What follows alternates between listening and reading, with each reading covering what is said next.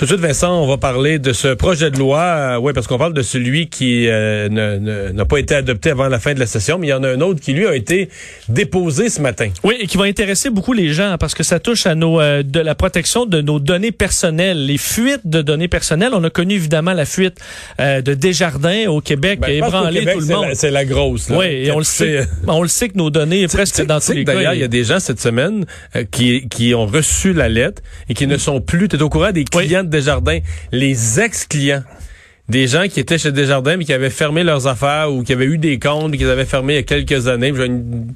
J'ai une, étudiante en tout qui a déjà, eu un compte chez Desjardins, mais là, dans ses affaires d'adulte, elle n'avait pas gardé ce compte-là, mais ça a été assez pour qu'on soit obligé de l'avertir. Ah ouais, mais ton ancien compte que tu avais, tes données ont fui.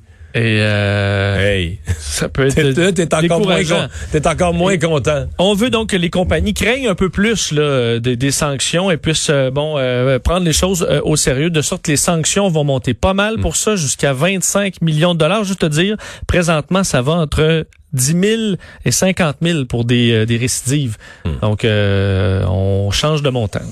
Et on en parle tout de suite avec la ministre responsable du projet de loi, c'est la ministre de la Justice, Sonia Lebel. Bonjour, Madame Lebel. Bonjour. On peut-tu appeler ça le projet de loi Desjardins? Euh, non, parce que ça va pas couvrir tous les aspects de Desjardins. Il y a le projet de loi de mon collègue Éric Girard en finance aussi avec les agences de crédit qui va venir aider. Mais c'est un projet de loi qui va très certainement contribuer à, diminuer au maximum tous les risques qu'on a pu vivre dans le Code Desjardins. Le Code Desjardins est en analyse. On verra quels sont les, euh, les aspects, là, mais je pense que ça va contribuer. Hmm. D'ailleurs, vous l'avez mentionné, le cas, le cas de la dame où son compte était fermé. Euh, bon, euh, dans le projet de loi, il y, a une, il y, a une, obligation de destruction des renseignements quand on n'a plus besoin. Oh. Donc, à la rigueur, si le compte est fermé, il faut se poser la question pourquoi est-ce qu'on avait encore ces renseignements personnels-là. Mais euh, vous avez eu cette information-là que cette semaine, il y, aurait, je sais pas combien, là, quelques milliers de gens qui ont eu une lettre et qui étaient des anciens clients de Desjardins qui ne l'étaient plus. C'est une information que vous avez reçue? Ben, donc, c'est une information que je viens de vous entendre discuter euh, dans les secondes qui ont Moi, j'ai deux sources, là.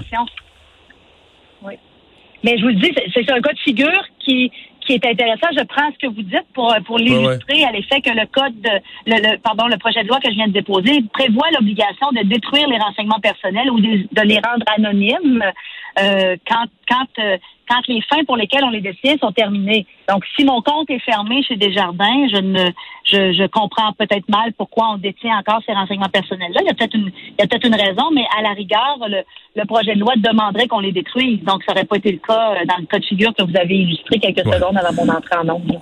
Vincent mentionnait tout à l'heure la question des amendes. Là, on se comprend qu'entre la loi actuelle et celle que vous avez déposée ce matin, on, on change de, on change de, de, de, de catégorie, là. Absolument. Le projet de loi repose sur trois piliers essentiels pour moi. Le premier étant de donner aux citoyens un meilleur contrôle de ses renseignements personnels.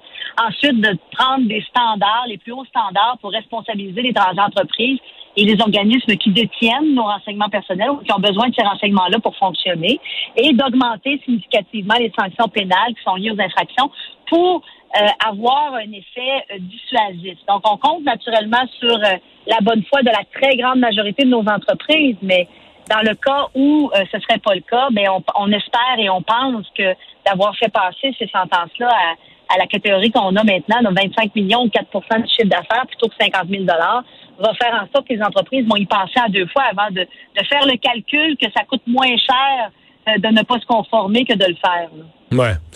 Euh, je vous entendais dire dans la conférence de presse où vous présentiez votre projet de loi que déjà certaines entreprises, sans que ce soit la loi, mais certaines entreprises offrent à leurs euh, consommateurs, offrent à leurs clients des protections qui sont à la hauteur de ce qu'il y a dans le projet de loi?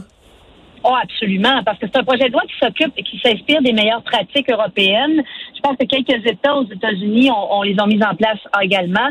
Et la plupart de ces compagnies-là sont, sont des compagnies qui font affaire à l'international. Donc, elles ont déjà euh, euh, et beaucoup de compagnies locales aussi qui sont inspirées, mais elles ont déjà mis plusieurs des standards. Quand on parle du, consentement distinct, hein, du fait que je dois consentir à toutes les, utilisations de mes renseignements personnels avec, avec une explication qui est claire pour le citoyen, pas un charabia juridique où on déroule pendant euh, du 8 pages qu'on finit par cliquer j'accepte à la fin, là, quelque chose qui est clair et qui fait bien comprendre aux citoyens. On l'a vu hein, dans les cookies qu'on peut désactiver maintenant, souvent quand on va sur un site où on peut désactiver ce que j'appelle le profilage économique qui fait en sorte que quand je fais une recherche sur un article particulier, ben comme par hasard, j'ai j'ai sur mes réseaux sociaux des pop-up qui concernent ce type d'article-là. Ben on peut, avec le projet de loi, il va, il va y avoir des mécanismes qui vont permettre de désactiver ça. Mais ça existe déjà sur certains sites de recherche, sur certains sites euh, publics, de certains sites dans certaines entreprises, pardon. Le projet de loi que vous déposez aujourd'hui, dernière journée de la session, euh, le but étant qu'à la reprise des travaux, on, se, on se lance là-dedans? C'est l'objectif. C'est l'objectif. Effectivement, c'est un projet de loi important pour les renseignements personnels des citoyens. Hmm. Donc, nous, on va, on va faire en sorte de, travailler le plus rapidement possible et on est ouvert. Dernière question. Euh, jusqu'à quel point vous voyez une victoire de l'opposition ou un échec pour votre gouvernement de, de repartir chacun chez vous avec le projet de loi 61, pas adopté, le, celui sur euh, la relance économique, l'accélération des projets? Mais moi, je vois personne qui gagne là-dedans. Je vois juste les citoyens et la relance économique qui perd, honnêtement.